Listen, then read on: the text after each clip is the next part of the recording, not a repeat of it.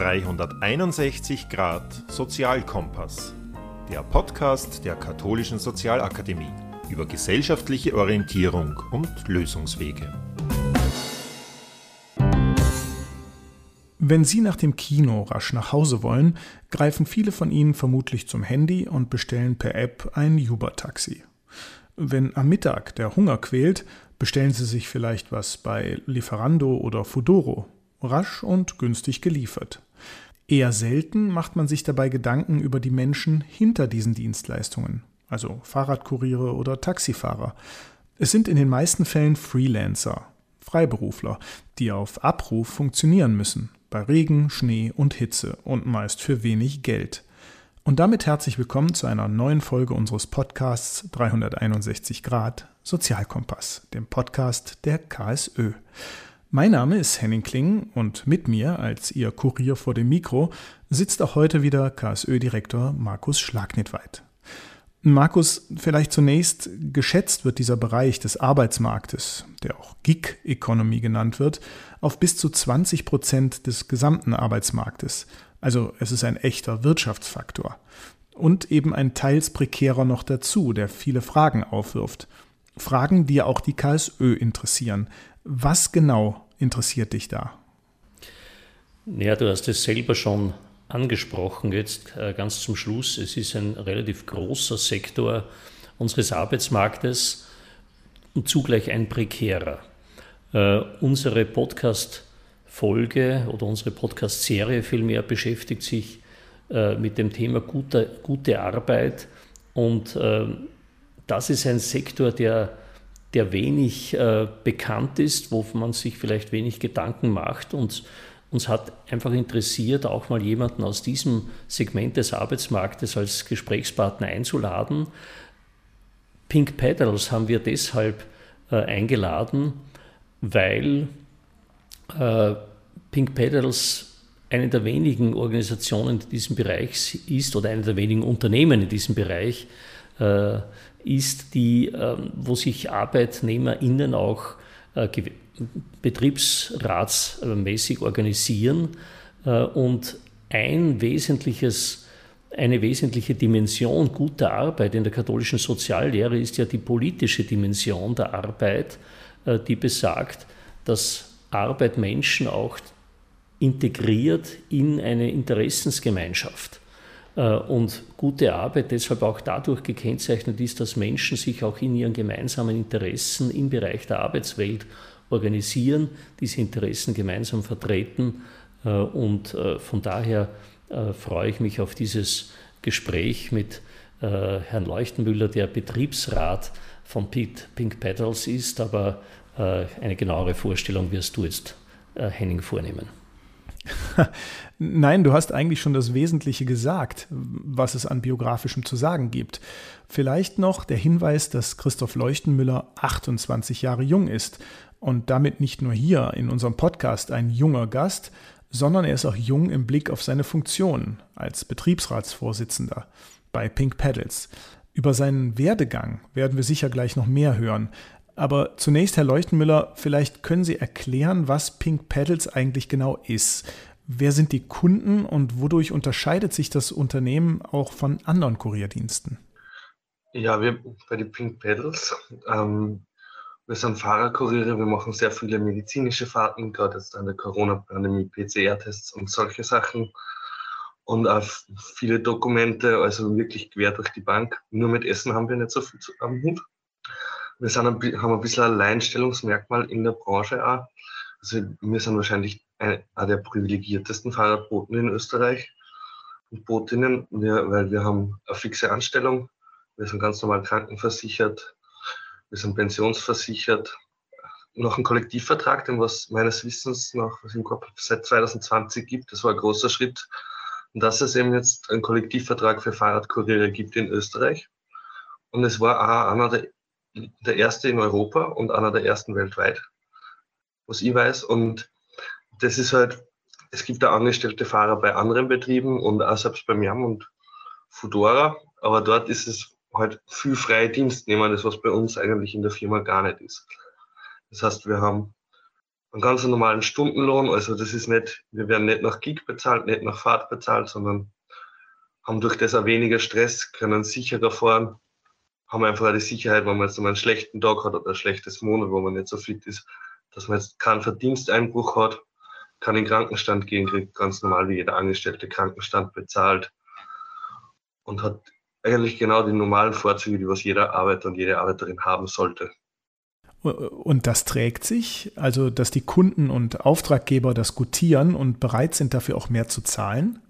Hm, es ist bei uns, also man kann es natürlich mit, mit ähm, die Essenszustände nicht vergleichen, weil wir einfach in einer anderen Branche sind. Bei uns sind die Fahrten schon ein bisschen teurer, aber bei uns ist halt der Service auch anderer. Das heißt, die Kunden kennen uns, die Kunden wissen, wir sind zuverlässig, wir sind schnell. Das ist passiert, passiert auf einer ganz anderen Ebene. Aber die Kunden zahlen das, ja, es ist nicht der größte Verdienst, den was wir haben, aber zumindest ein sicherer. War Pink Petals von Anfang an als Unternehmen, sozusagen als, als reguläres Unternehmen mit, äh, mit Angestellten und so weiter konzipiert oder äh, hat das auch anders begonnen? Das hat auch anders begonnen. Muss ich sagen, ich sage vor meiner Zeit, es hat schon begonnen mit selbstständigen Fahrern und Fahrerinnen und hat sich dann aber gewandelt, weil Pink Pedals war als kleine Firma schon so gedacht, dass eben von Fahrern für Fahrern und ist halt aus einem anderen Kurierbetrieb hervorgegangen praktisch. Wie ist das mit Ihren Fahrerinnen und Fahrern? Kommt denen diese Form der Selbstständigkeit nicht vielleicht auch entgegen, weil sie zum Beispiel Studenten sind oder Studentinnen oder junge Menschen in Ausbildung, die sich auf dem Weg halt etwas dazu verdienen wollen? Ach, da kann ich gar nicht so viel dazu sagen, weil bei uns, weil ich eben noch nicht so lange dabei bin, aber durch das, dass wir klassischer Kurierdienst sind, waren bei uns schon viele Fahrradenthusiasten und Enthusiastinnen immer dabei. Und es, wir, und es wird immer von, von den Plattformen dann geredet über die Flexibilität, dass die Leute dann flexibler sind, wenn sie nicht angestellt sind, weil sie Dienste freier aussuchen können, weil sie Dienste tauschen können und so weiter.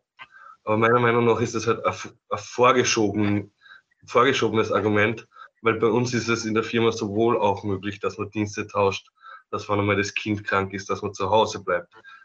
Ähm, diese Unflexibilität der Angestellten, das bauen diese Firmen selbst auf, damit sie mehr freie Dienstnehmer und Dienstnehmerinnen haben, mit denen sie anders umspringen können. Da geht es einfach darum, wenn ich diese Anstellung so weit einenge, ähm, wie möglich, dann wollen natürlich die Menschen dieses freiere Modell. Aber es ist ja, es ist nur eine Frage der Organisation und jetzt nicht der Anstellung. Es wird jeder Mensch mir zustimmen, der was mit dem Handwerk gearbeitet hat oder in andere Branchen. Da wird, ist ja eine gewisse Flexibilität da Voraussetzung. Da gibt es Zeiten, dass mehr Arbeit, dass weniger Arbeit, dass man das dann nur abwälzt und sagt, es geht nur, wenn man dann in dieser Scheinselbstständigkeit ist, ist ja nicht wahr. Und es ist ja dann auch nicht so flexibel, wie die Leute oft glauben weil wenn man so oft Dienste absagt, wenn man nicht diese und diese Dienste macht und so weiter, dann rutscht man im Patch aber Das ist so eine Art Social Security System, das was diese Plattformen haben. Und die im obersten Patch können sich als erstes die Dienste aussuchen. Das heißt, diese freien Dienstnehmer und Dienstnehmerinnen können sie die rentablen Schichten aussuchen mit vielen Lieferungen. Und für die, was dann abgerutscht sind im Patch, weil sie viel Krankenstand haben, weil sie sich vielleicht um einen Angehörige gekümmert haben, und solche Sachen, die rutschen im Patch teilweise dann so weit nach unten, dass fast keine Schichten mehr verfügbar sind.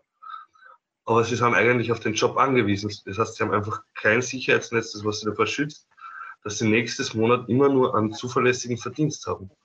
Können Sie uns aus Ihrer eigenen beruflichen Praxis als, als Fahrradbote äh, einfach einmal sagen, ähm, was sind so die Knackpunkte, was sind so die, die, die besonderen Bedarfslagen Ihrer Berufsgruppe, was sind auch die Erfolge Ihrer Organisation, äh, also im Sinn von, Sie haben sich organisiert als, als Fahrradkuriere, was konnten Sie sozusagen erringen und, und absichern im Vergleich zu eben freien DienstnehmerInnen? Da gibt es ganz viele Punkte ähm, ganz grundsätzlich anfangen halt einfach ein Lohn, von dem man halbwegs leben kann. Wir haben jetzt 8,6 Prozent Erhöhung erreicht im letzten Jahr. Das heißt, wir sind jetzt auf 10 Euro brutto. Und es sind Sachen wie eine Handypauschale beziehungsweise ein Diensthandy. Das heißt, es hat ja fast jeder sein eigenes Handy. Das Handy ist absolut notwendiges Arbeitsmittel. dass da was bezahlt wird oder ein Diensthandy zur Verfügung gestellt wird. Dass es ein Dienstfahrrad gibt, beziehungsweise fixes Kilometergeld. Dass ähm, die Rucksäcke zur Verfügung gestellt wird, dass das nicht ist wie bei freien Dienstnehmern, wo man dann einmal ordentlich Kaution für seine Arbeitsausrüstung zahlen muss, wo dann eigentlich einmal gleich die ersten zwei Schichten weggehen, wo man dann einmal nichts verdient hat. Dass wir einfach unsere ganz normalen Arbeiterrechte haben, dass wir in Urlaub haben, das ist eigentlich diese Grundlage, die was das Arbeitsrecht schon seit sehr langem erkämpft, wo man jetzt, wo jetzt dann mit den freien Dienstnehmern eigentlich das untergraben wird und wir dann eigentlich, wenn man sagt, über 100 Jahre teilweise zurückfallen beim Arbeitsrecht, was da erreicht worden ist.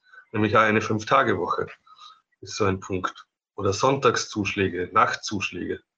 Wie ist es eigentlich erklärlich, dass wir in Österreich auf der einen Seite doch sehr hohe arbeitsrechtliche Standards insgesamt haben, wenn ich das einmal so allgemein äh, für unsere Wirtschaft sehe und dann doch jetzt diese neuen äh, Dienste, Essenszusteller und so weiter, die man jetzt doch, die mittlerweile das, das, das Stadtbild eigentlich prägen, äh, hier eigentlich in so irregulären Arbeitsverhältnissen tätig sind, bräuchte es hier nicht auch ja, politische Regulatorien, um auch hier äh, den hier tätigen Menschen eigentlich sozusagen äh, gerechte Arbeitsbedingungen äh, zu ermöglichen.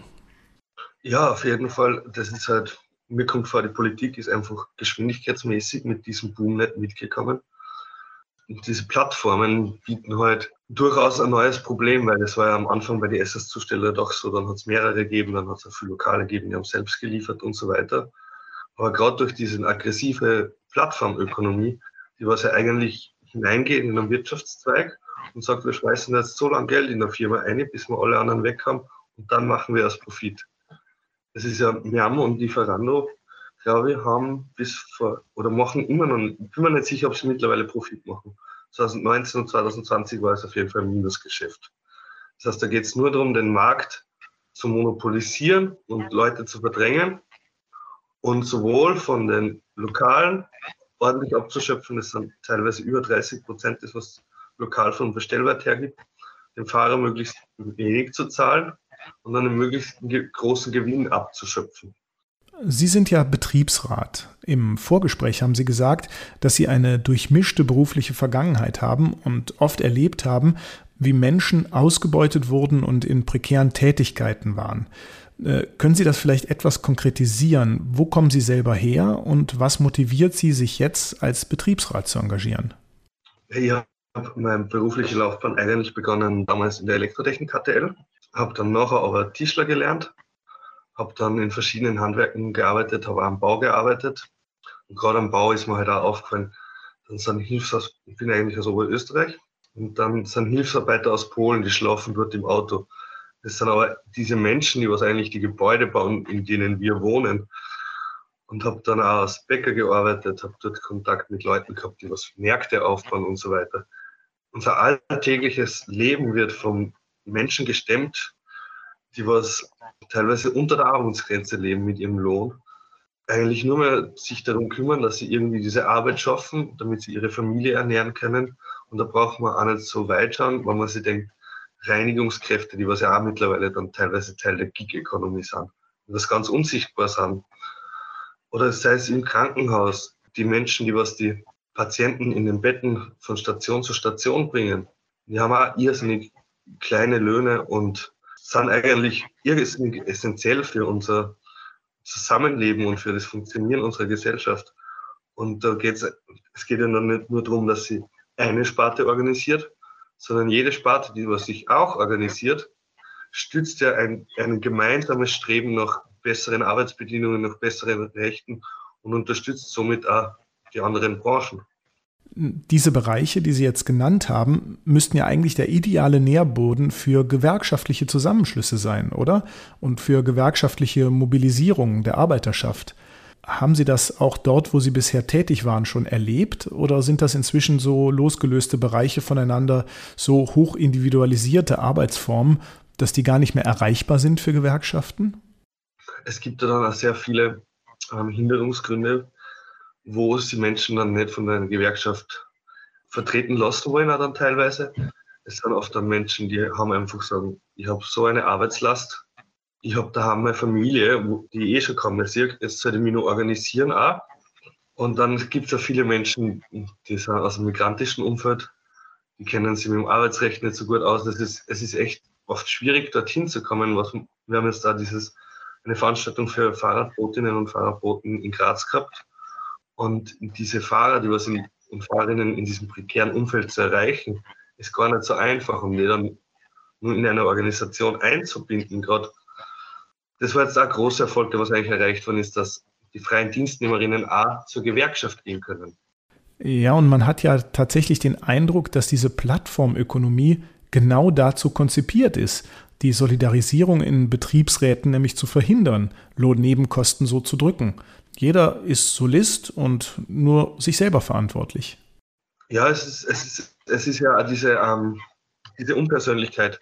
Wenn ich jetzt nicht mit meinen Kollegen Kontakt habe, zum Beispiel bei uns in der Firma sitzt der Disponent. Das heißt, wenn ihr einen neuen Auftrag bekommt, dann ruft mit der anderen, redet man miteinander. Der merkt dann, geht es mir heute gut, geht es mir schlecht, kann ich den jetzt schnell wohin schicken oder schaue ich da ein bisschen. Bei den Plattformen ist es ja, der kriegt nur ein Ping auf seinem Handy und dann fährt er dorthin, halt dort was ab und bringt es woanders hin.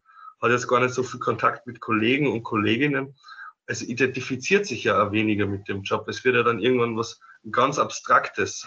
Das was ja, man ist dann nur so ein kleines Zahnrädchen, das was sich halt dreht. Aber man hat ja auch nicht mehr den Überblick über die Gesamtheit der Arbeit und kann ja dieses gar nicht mehr einschätzen. Was passiert da eigentlich? Wie kann ich mich organisieren? An welchen Schrauben kann ich drehen? Weil in der App kann ich an keiner Schraube drehen. Wenn ich ein persönliches Gespräch mit meinem Chef habe, dann kann ich sagen, hey, schau mal, aber bei uns schaut so aus und das müssen wir vielleicht ändern. Aber das kann ich mit einer App schlecht machen.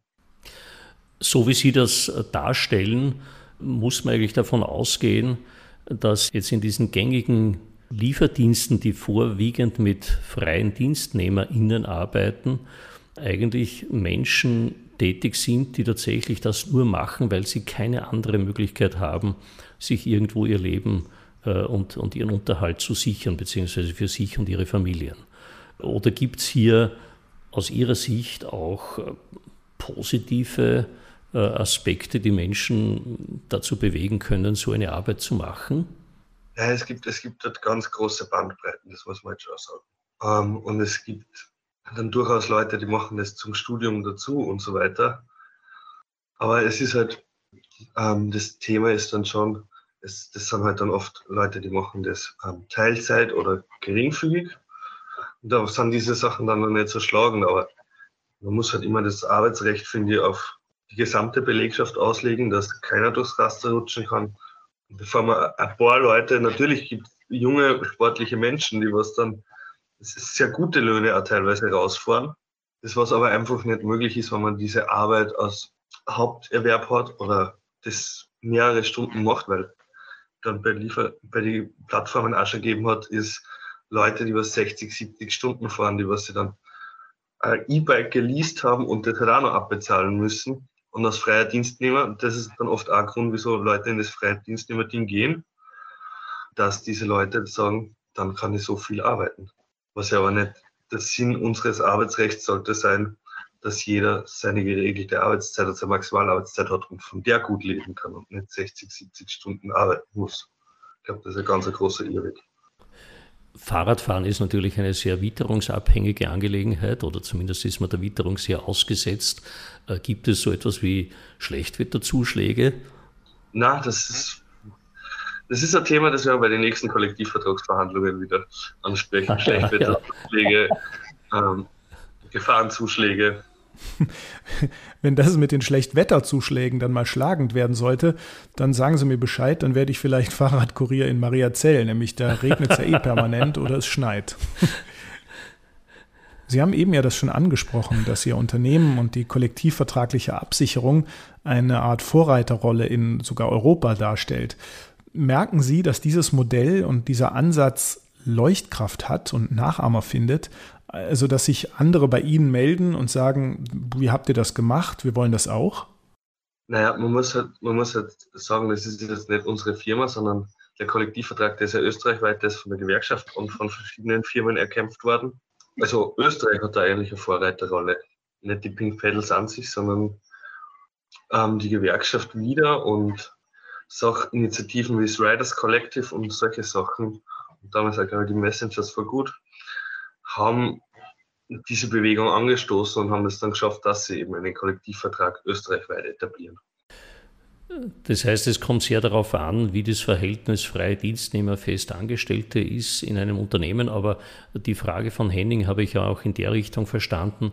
Gibt es eine Bewegung dahin, dass auch das Unternehmen Pink Pedals, das eben ausschließlich mit, mit Festangestellten äh, Kurieren arbeitet, äh, dass das sozusagen Nachahmung findet oder äh, sich sozusagen äh, dieser Sektor sich verbreitert äh, oder meiner Wahrnehmung nach überwiegen ja doch noch immer sehr stark jene Unternehmen, die hier auf Plattformökonomie äh, arbeiten. Ähm, ja, es ist so, man muss ja so ein bisschen eben unterscheiden, diese Plattformsysteme, die was hauptsächlich Essenszustellung, Einkaufszustellung machen und dann eben diese klassischen Kurierdienste, wie wir einer sind.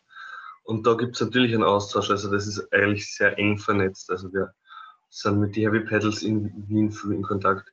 Hermes in Wien in Kontakt. Hermes ist wieder ganz anders organisiert. Die sind ein Kollektiv, da gibt es gar keine Firmenleitung, sondern die machen das alle gemeinsam. Und da gibt es verschiedene Entwürfe in den klassischen Botendiensten, die wir selber schon über Jahrzehnte etabliert haben und dann oft kleine und mittelständische Unternehmen sind oder halt waren und dann größer waren sind und organisch gewachsen sind.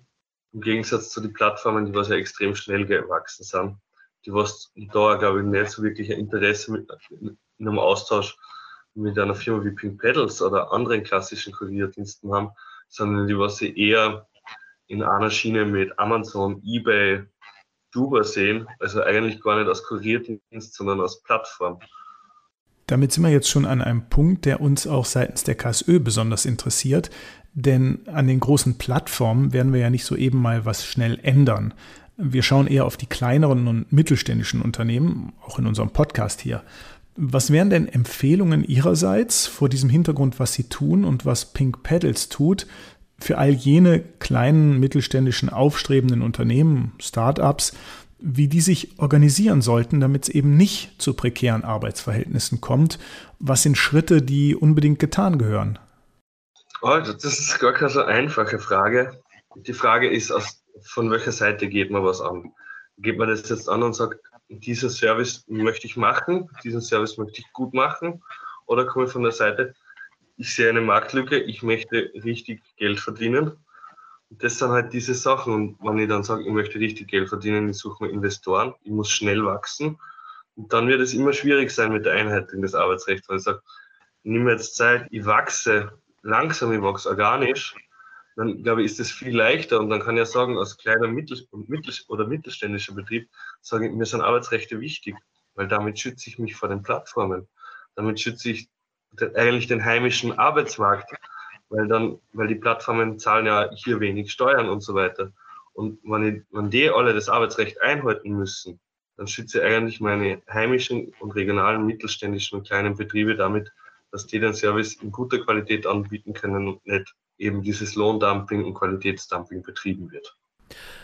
Herr Leuchtenmüller, wenn Sie jetzt auf Ihre persönliche äh, Arbeitssituation schauen, würden Sie sagen, das ist gute Arbeit, das ist Arbeit, die ich gerne mache, wo ich mich auch äh, Sie haben selber von, am Anfang von Fahrradbegeisterung gesprochen, also wo ich auch etwas tue, wo ich, wo ich sage, das tue ich ohnehin gerne und damit verdiene ich mir auch jetzt noch meinen Lebensunterhalt. Also das, das wäre für Sie unter diesen Voraussetzungen, dass Sie organisiert sind, dass Sie äh, fest angestellt sind, das würden Sie als, als gute Arbeit bezeichnen. Ja, ich würde es als meinen Traumjob bezeichnen. Das ist toll zu hören. Also das gibt es auch in dieser Branche. Äh, aber eben für viele nicht. Und ein wesentlicher Faktor ist halt wirklich die Möglichkeit, sich zu organisieren, seine Rechte gemeinsam mit anderen äh, dafür einzustehen und, äh, und sie zu erringen. Auch der soziale Kontakt nehme ich an, weil auch das, das sich organisieren und gemeinsam einstehen führt auch sozusagen ja auch zu einem entsprechenden sozialen Kontakt untereinander. Man tauscht sich aus. Ähm, ich denke, das trägt alles wohl dazu bei, äh, zu dem, was hier als gute Arbeit von Ihnen auch bezeichnet wird. Ja, gerade das Soziale ist einfach sehr wichtig. Man muss jetzt sagen, man sitzt dann doch oft den ganzen Tag am Rad. Und dann ist natürlich also am Feierabend nur kurz zusammensitzen, über den Tag reflektieren, vielleicht ein Bier trinken und einfach diese Erlebnisse gemeinsam zu verarbeiten, ist natürlich schon ein wichtiger Faktor, der was dann, glaube ich, auch eben bei gewissen anderen Firmen abgeht, wo ich dann sage, puh, jetzt bin zehn Stunden am Rad gesessen, passiert ja viel, Autofahrer, Wetter. Und wenn ich das dann nicht reflektieren kann in einem Umfeld, wo, wo ich verstanden werde, weil wenn, wenn ich jetzt zu meiner Freundin heimkomme und der jeden Tag erzählt, na, das Auto und das Auto hat die auch keine Freude und wird es nicht so verstehen, wie wenn das jetzt ein Kollege ist, der was das genau dasselbe erlebt.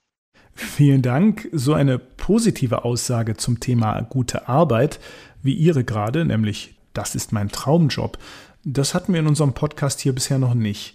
Daher freut es mich und uns und tut richtig gut, das auch mal zu hören und zu sehen, dass es eben auch Bereiche gibt am Arbeitsmarkt, wo tatsächlich gute Arbeit möglich ist. Also vielen Dank, Herr Leuchtemüller, für diese spannenden Eindrücke und Einblicke. Und falls Ihnen daheim diese Folge gefallen hat, dann abonnieren Sie doch einfach gleich den ganzen Podcast auf allen Kanälen, wo es gute Podcasts gibt, oder Sie schauen vorbei auf der Website der KSÖ unter ksoe.at. Dort finden Sie auch unseren Podcast und die früheren Folgen zum Nachhören.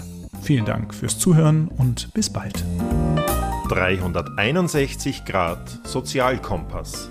Der Podcast der Katholischen Sozialakademie über gesellschaftliche Orientierung und Lösungswege.